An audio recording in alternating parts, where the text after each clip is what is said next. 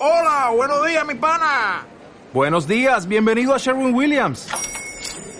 ¡Ey! ¿Qué onda, compadre? ¿Qué onda? Ya tengo lista la pintura que ordenaste en el ProPlus app. Con más de 6.000 representantes en nuestras tiendas listos para atenderte en tu idioma y beneficios para contratistas que encontrarás en aliadopro.com. En Sherwin Williams somos el aliado del PRO.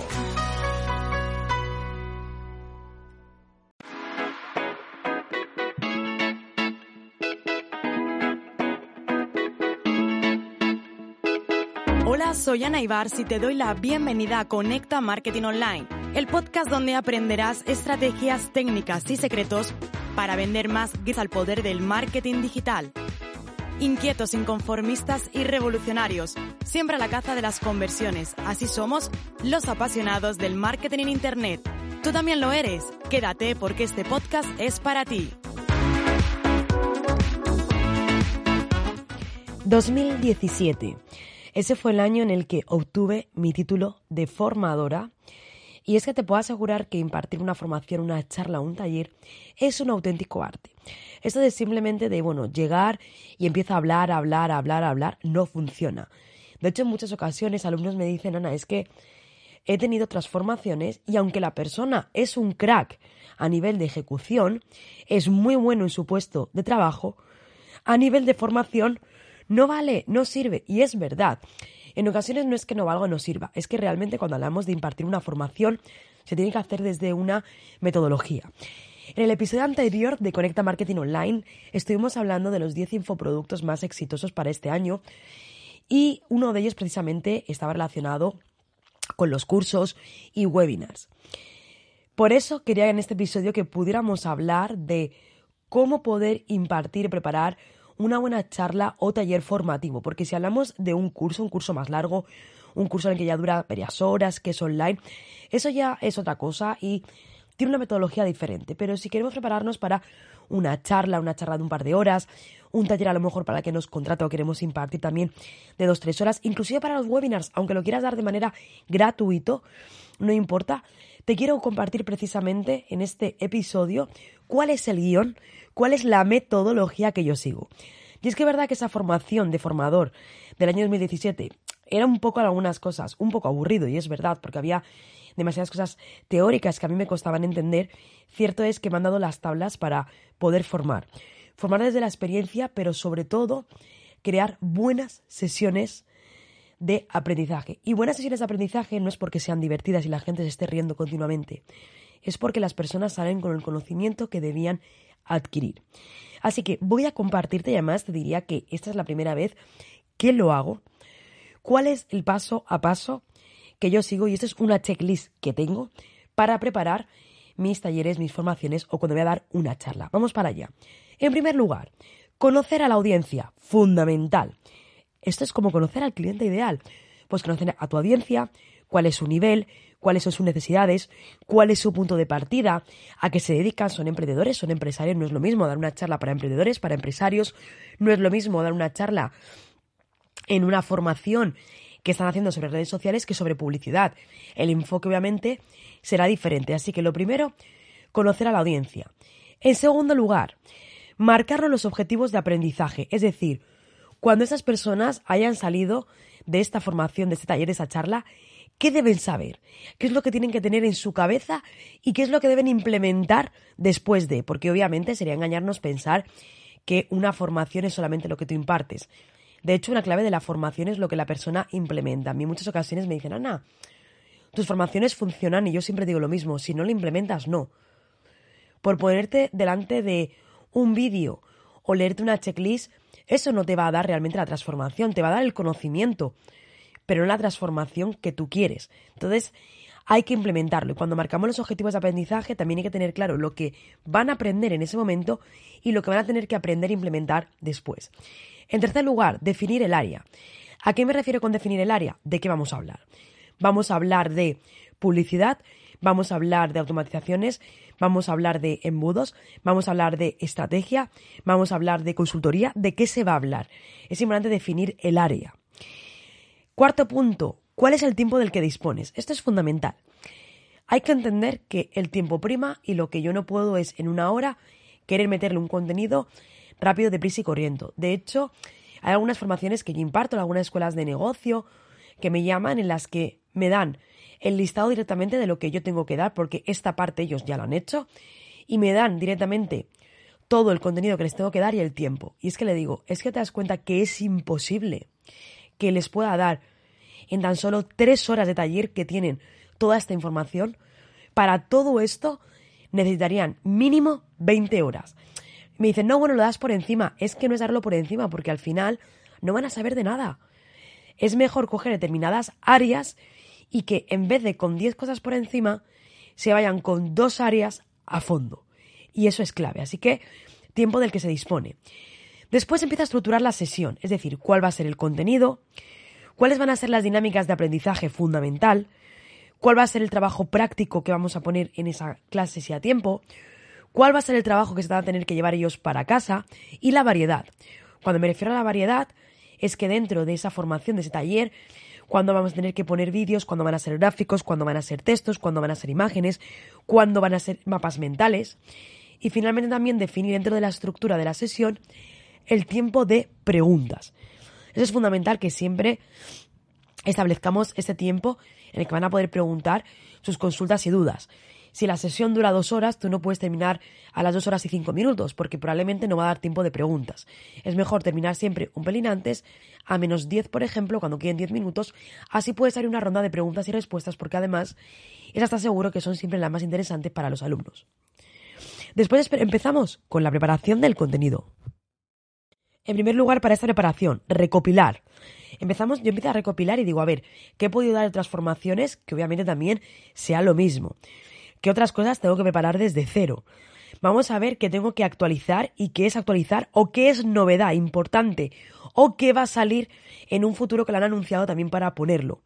Y ahí comienzo a crear todo ese guion. Ese guion de, oye, en primer lugar será esto, luego hablaremos de esto, luego pasaremos por esto, a este nivel de profundidad, empezaremos por aquí, por allá. Entonces yo tengo ya como mi guion de lo que va a ser toda esa formación teniendo en cuenta el tiempo, teniendo en cuenta el área, teniendo en cuenta las dinámicas, teniendo en cuenta el trabajo práctico y la variedad. Una vez que ya he hecho esa parte de preparación del contenido, lo que hago es que normalmente ese contenido lo suelo preparar en un documento de Word y lo tengo como una escaleta todo ahí bien puesto y demás. Una vez eso lo tengo, lo que hacemos es que me voy a la presentación para preparar la presentación y empiezo a colocarlo en las diferentes diapositivas. Es importante que cuando nosotros estamos dando una formación y estamos preparando ese contenido, esas, esas diapositivas, no tengamos diapositivas llenas de texto, texto y texto y texto. No. El poder también a nivel visual y a nivel metodológico, el que podamos también establecer qué va en cada diapositiva, que me interesa, si quiero más texto, si quiero menos texto, es fundamental. Por eso también obviamente tenemos el guion anterior. Ten en cuenta que en un taller no es como un libre texto que la gente va a leer. La gente quiere escucharte, la gente quiere escuchar de ti y es importante además que escuchen de ti y que tengan que apuntar. Porque eso les va a dar que estén en el loop, eso van a hacer que estén en la onda.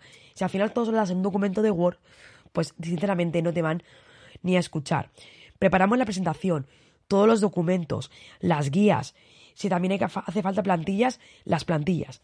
Obviamente esta parte es la que más tiempo lleva, pero te diría que llevaría muchísimo más tiempo si no hubiéramos hecho los pasos anteriores de conocer a la audiencia, de marcar unos objetivos, de definir el área, de estructurar la sesión. Te aseguro que esta parte de preparación sería eterna. De hecho, hay quien directamente cuando va a preparar un taller se pone delante del PowerPoint y empieza a preparar el PowerPoint. Para mí es un error.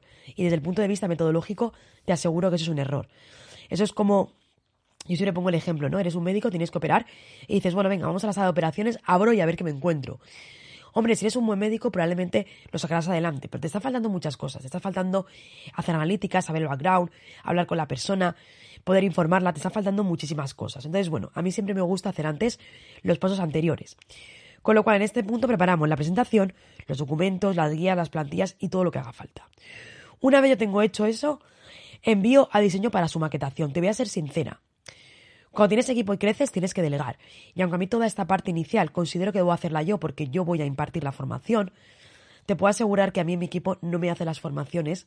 Soy yo quien las hace y quien las prepara. Y luego sí que es verdad que lo envío a diseño para que ya lo maquete todo, lo ponga bonito, Después lo que hago es que envío a contenidos. ¿Para qué? Para que revise, para que vea, para que me digan desde contenidos cómo lo ven, si lo ven interesante, se añadirían, si quitarían. También revise si hay faltas de ortografía. Una vez ha pasado por esas dos manos, viene de nuevo a mis manos. Y yo lo que hago es una revisión final. De principio a final viendo de nuevo cada una de las positivas, cada uno de los contenidos, cada uno de los documentos para detectar posibles errores, faltas de ortografía y demás. Después, ¿qué es lo que hago? Preparármelo. Es fundamental que tú te lo prepares, es fundamental que tú te vayas en la mente sabiendo cómo va a estructurar esa, sesión, qué va antes, qué va después. A mí inclusive también me gusta prepararlo, impartirlo. Te diría, bueno, al principio lo hacía frente, frente a un espejo pues para ver cómo me movía. A mí lo que me gusta ahora es siempre pues si tengo tiempo, que normalmente siempre saco tiempo para esto, es preparármelo. Preparármelo, hacer mis apuntes, decir qué voy a decir aquí, qué voy a decir allá, que normalmente ya los tengo preparados de la fase de preparación del contenido. Porque como te decía, no todo está en el PowerPoint, hay cosas que dependen de ti. Entonces yo ahí me lo preparo y normalmente es en un PowerPoint me pongo las notitas y en el caso de que sea presencial me suelo llevar como unas chuletitas. ¿Qué llega después? Lo último, llega el día de ese taller, esa sesión, esa sesión formativa disfrutar de la sesión, compartirlo desde la experiencia. Cuando llegues también es importante que involucres a las personas. Hay algunas formaciones en las que puedo preguntar cuál es el nombre, de dónde vienen, pero otras en las que son bastantes alumnos que no. Pero el caso de que no, te dé tiempo, oye, un placer que estar aquí con todos vosotros. Yo les digo, me encantaría que pudierais poner delante un papelito con vuestro nombre. Si es en Zoom, me encantaría que tuvierais todo vuestro nombre correcto, que hay veces quien tiene un apodo, que pudiera tener vuestro nombre, poneros las cámaras, quiero veros. Cuando queráis preguntar algo, al final vamos a hacer una sesión de preguntas y respuestas, con lo cual quedaros aquí al 100%. Es decir, siempre disfrutar de la sesión, pero también haciendo partícipe a la gente. Y finalmente, bueno, los estudiantes, a los profesionales. Y finalmente, una vez que has impartido toda la sesión, es proporcionar el contenido, si tienes que proporcionarlo a los alumnos. Esto es importante porque si esto os lo mando y luego se olvida. Y finalmente, pedir feedback. Pide feedback de qué les ha gustado, qué mejorarías, qué pondrían, qué quitarían. Este feedback es fundamental para mejorar. Y yo siempre, en todas las formaciones que puedo, lo pido, les pregunto qué les ha parecido, qué tal. A veces lo hago si tengo la oportunidad o siento que no voy a poder, no voy a poder volver a hablar con los alumnos. Lo hago por en ese momento, al finalizar la sesión, en vivo. Si voy a poder tener contacto con ellos, entonces posteriormente les pregunto qué tal, qué les ha parecido y que me puedan dar su feedback. Eso es fundamental, te lo aseguro, para crear grandes formaciones y sobre todo mejorar. Así que aquí te he compartido mi paso a paso, el que sigo esa checklist siempre que tengo que preparar una charla o un taller formativo y te aseguro que esto es infalible. Espero que este episodio te haya gustado lo que te he compartido porque esto no se aprende de los libros, esto te lo comparto desde la experiencia, desde haber cometido errores y tener que revisar este proceso de creación de formaciones. Como siempre te digo, comparte este episodio con otras personas, con otros profesionales y emprendedores si quieres formarte conmigo después de todo lo que te he contado, de, haberte contado cómo hacemos el paso a paso de las formaciones, en anaibars.com encontrarás las mejores formaciones de publicidad online y estrategia, anaibars.com.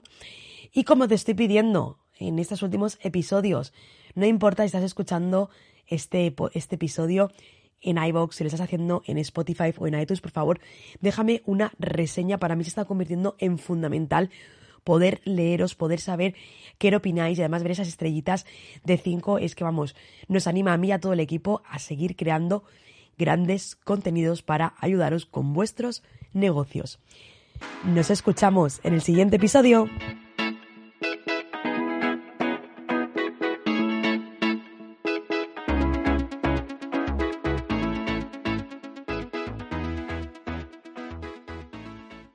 I'm Andrea, founder of a boutique handbag brand, Andy, and this is why I switched to Shopify. I tried three other platforms prior to Shopify, and I remember my breaking point was when I would try to make one little change and my entire site would go down. Shopify made it really easy for me to shift everything over and hit the ground running. I was able to migrate my products and all of my customer information over. Get a $1 per month trial period at shopify.com slash listen. Go to shopify.com slash listen to take your business to the next level today.